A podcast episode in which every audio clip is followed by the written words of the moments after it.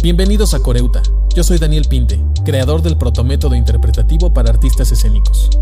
En este podcast hago coro de las ideas que mueven a la sociedad de nuestros días, dando lectura a publicaciones diversas que se encuentran en la web. Estaré gustoso de poder acompañarte a lo largo de tu día y llevar hasta tu oído lo que tus ojos no alcanzaron a leer.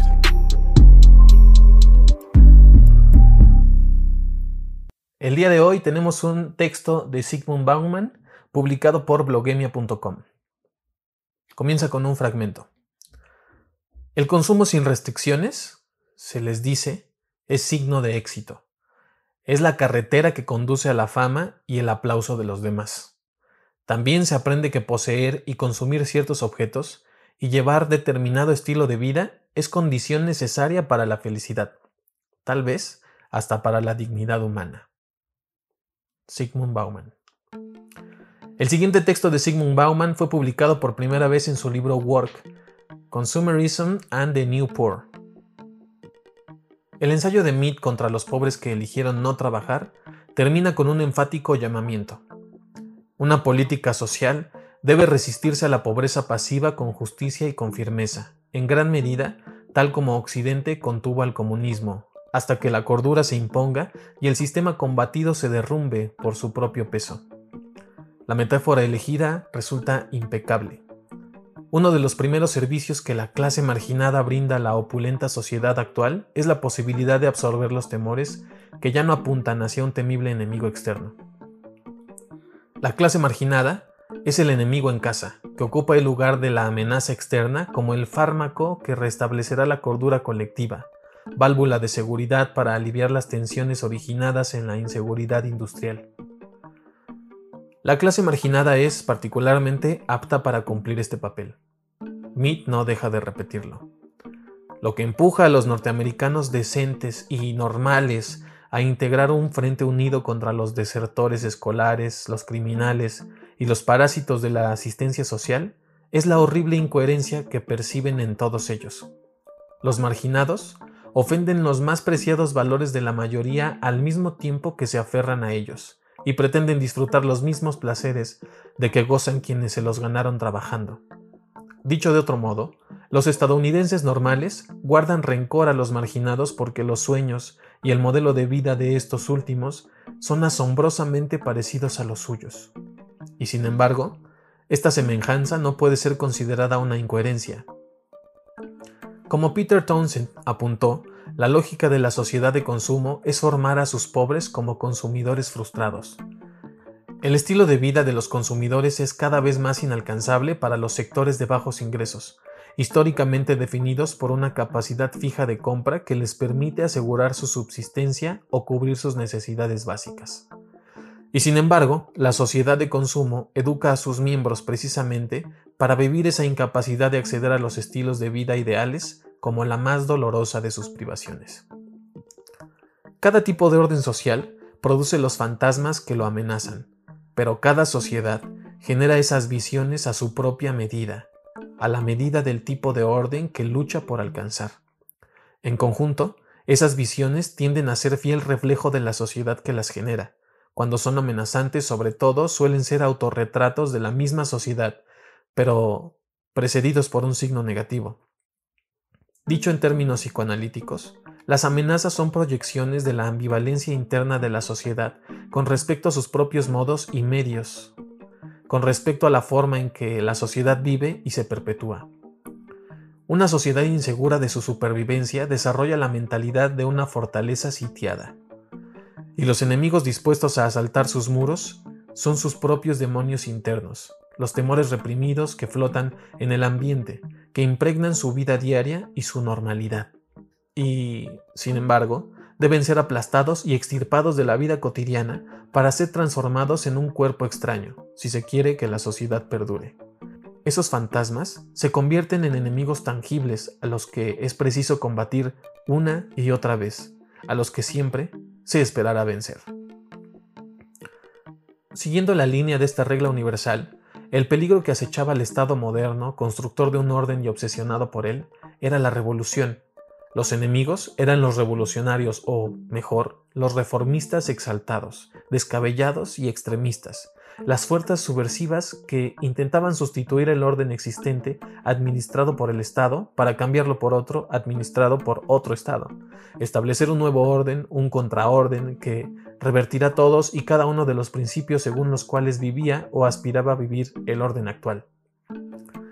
La idea que la sociedad se forma de sí misma ha cambiado desde entonces. En consecuencia, el fantasma amenazante, el orden social con un signo negativo, tomó una nueva forma, el aumento de la criminalidad registrado en los últimos años. Un proceso, observemos, producido en forma paralela a la disminución de afiliados a los partidos comunistas y otros grupos extremos, promotores de un orden diferente. No es resultado del mal funcionamiento o la negligencia de la sociedad, sino un producto propio de la sociedad de consumo. Es su resultado lógico y, si bien no lo es legalmente, también legítimo.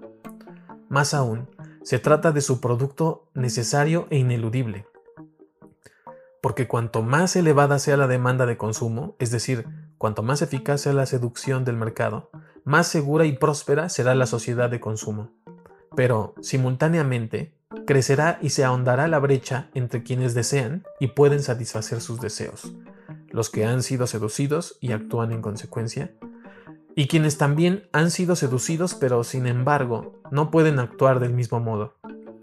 La seducción de mercado resulta así, al mismo tiempo, el gran igualador y el gran separador de la sociedad. El estímulo al consumo para resultar eficaz debe transmitirse en todas direcciones y dirigirse indiscriminadamente a todo el que esté dispuesto a escucharlo.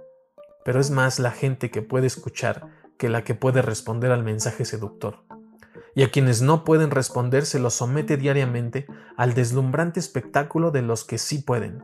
El consumo sin restricciones, se les dice, es signo de éxito. Es la carretera que conduce a la fama y el aplauso de los demás.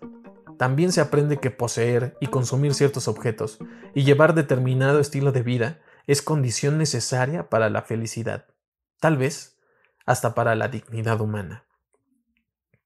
Si el consumo es la medida de una vida de éxitos, de la felicidad y hasta de la dignidad humanas, entonces han caído las barreras que contenían los deseos de los hombres. Probablemente, ninguna adquisición nueva llegue a satisfacernos como en otros tiempos prometía hacerlo el mantenerlos en un buen nivel. Ya no hay nivel en que mantenerse ahora. La línea de llegada se aleja a medida que el corredor avanza. Los objetivos, cuando uno intenta alcanzarlos, se sitúan siempre un paso o dos más adelante. Continuamente caen los récords. Ya no parecen tener fin los deseos de los hombres. Deslumbrada y confundida, la gente observa que en las empresas recientemente privatizadas y de este modo liberadas, empresas que se recuerdan como instituciones públicas austeras donde siempre faltaba el dinero, los actuales directivos cobran sueldos millonarios, mientras que quienes fueron despedidos de funciones directivas son indemnizados, también con sumas millonarias, por su trabajo chapucero y descuidado. De todos lados, por todos los medios, llega alto y claro el mensaje. Ya no hay principios, salvo el de quedarse con la mayor cantidad posible. Ya no hay reglas, salvo el nuevo imperativo categórico. Juega bien tus propias cartas. Pero no hay juego de cartas donde todas las manos sean parejas. Si el único objetivo es ganar, quienes dan con una mala racha se ven tentados a probar cualquier recurso. Desde el punto de vista de los dueños del casino, algunos recursos, los que ellos mismos permiten o dejan circular, son moneda legal. Todo lo que caiga fuera de su control está prohibido. Pero la línea divisoria entre lo justo y lo que no lo es no se ve igual desde la perspectiva de los jugadores, en especial de los que intentan jugar más aún de los que aspiran a hacerlo y no pueden o no tienen acceso a los recursos permitidos.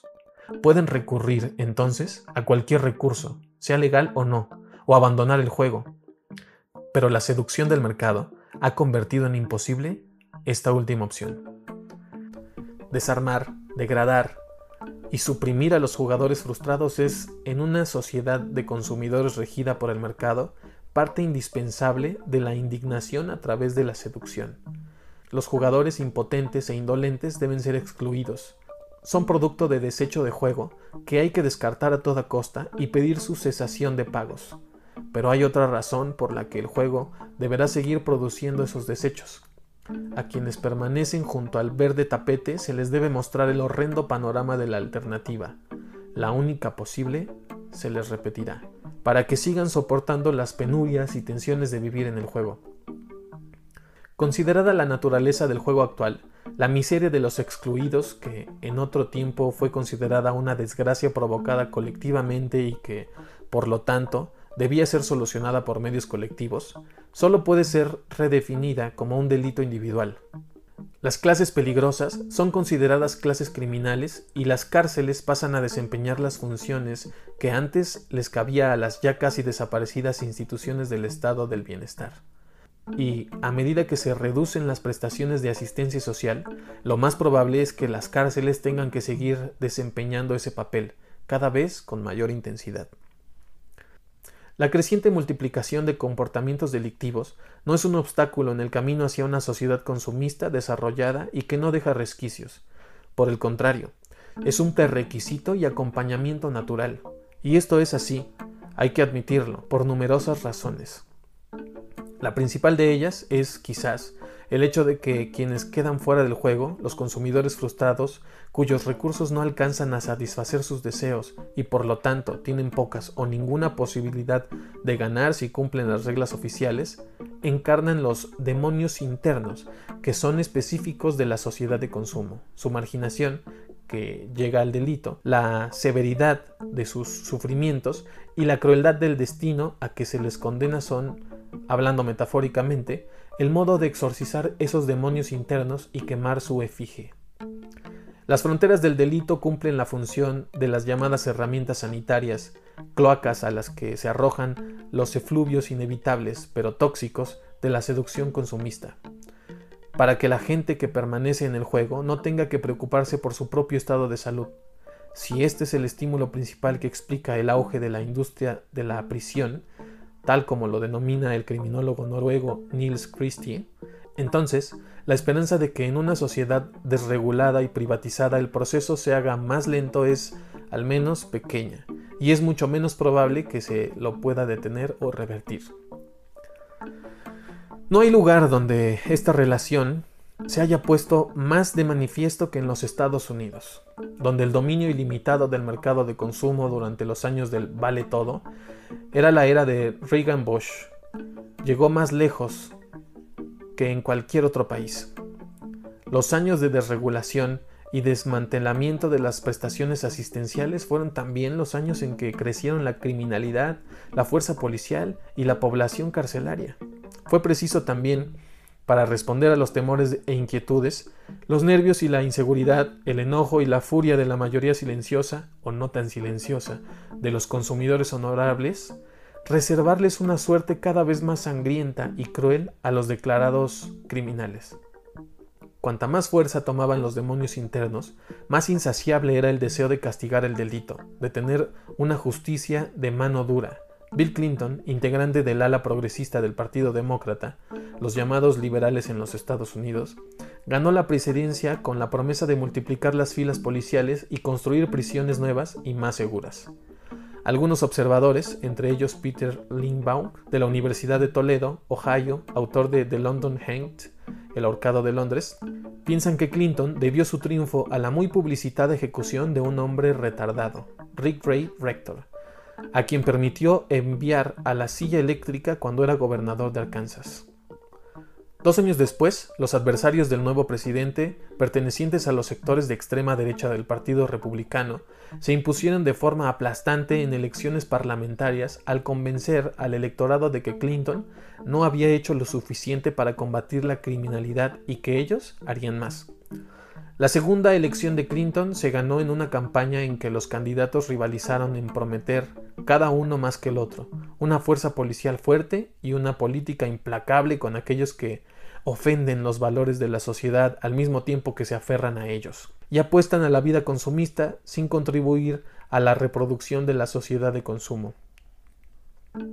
En 1972, cuando el estado del bienestar atravesaba su mejor momento y poco antes de que comenzara su caída, la Corte Suprema de los Estados Unidos, reflejando el ánimo del público, dictaminó que la pena de muerte era arbitraria y caprichosa, y como tal, inadecuada para servir a la causa de la justicia.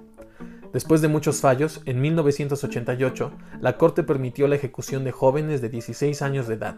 En 1989, la de retrasados mentales y finalmente, en 1992, en el vergonzoso caso de Herrera contra Illinois, dictaminó que el acusado podría ser inocente, pero estaba en condiciones de ser ejecutado si los juicios habían sido realizados en debida forma y se ajustaban a la Constitución. La reciente ley del crimen, aprobada por el Senado y la Cámara de Representantes, entiende el número de delitos posibles de pena de muerte a 57 o, según algunas interpretaciones, 70. Con mucha publicidad y gran alaraca, en la Penitenciaría Federal de Terre Haute, Indiana, se construyó una cámara de ejecución dotada de los últimos adelantos técnicos, con un pabellón para condenados a muerte que puede llegar hasta 120 convictos. A comienzos de 1994, un total de 2.802 personas esperaban su ejecución en las cárceles estadounidenses. De ellas, 1.102 eran afroamericanos y 33 habían sido condenados a muerte cuando eran todavía menores de edad. La abrumadora mayoría de esos presos que esperan ser ejecutados provienen puede suponerse, del inmenso y creciente reservorio al que van a parar los rechazados por la sociedad de consumo. Como sugiere Linebaut, el espectáculo de la ejecución es utilizado con cinismo por los políticos para aterrorizar a la creciente clase marginada. Al reclamar este terrorismo de la justicia, la mayoría silenciosa estadounidense trata de liberarse de sus propios terrores internos. Según Herbert Gans, los sentimientos que las clases más afortunadas albergan hacia los pobres son una mezcla de miedo, enojo y condena, pero es probable que el miedo sea el componente más importante.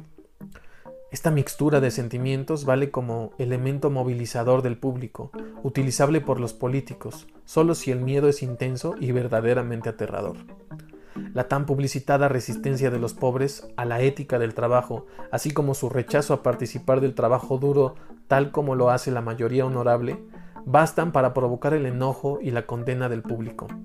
Pero cuando a la idea de los pobres inactivos se agregan alarmantes noticias sobre criminalidad en alza y violencia contra la vida y propiedad de la población honorable, la condena deja lugar al temor, no obedecer la ética de trabajo se convierte en un acto que aterroriza, además de ser moralmente condenable. La pobreza entonces deja de ser tema de política social para convertirse en asunto de justicia penal y criminal. Los pobres ya no son los marginados de la sociedad de consumo, derrotados en la competencia feroz, son los enemigos declarados de la sociedad. Solo una delgadísima línea, muy fácil de cruzar, separa a los beneficiarios de los planes de asistencia de los traficantes de drogas, ladrones y asesinos. Quienes viven de los beneficios sociales son el campo de reclutamiento de las bandas criminales. Financiarlos es ampliar las reservas que alimentarán el delito. Bueno, y esto fue todo por el podcast de hoy. Me dio mucho gusto estar con ustedes. Si quieres apoyar la continuidad de este proyecto, lo puedes hacer a través de Patreon. Búsqueme por allá y sígueme en mis redes sociales. Nos vemos pronto.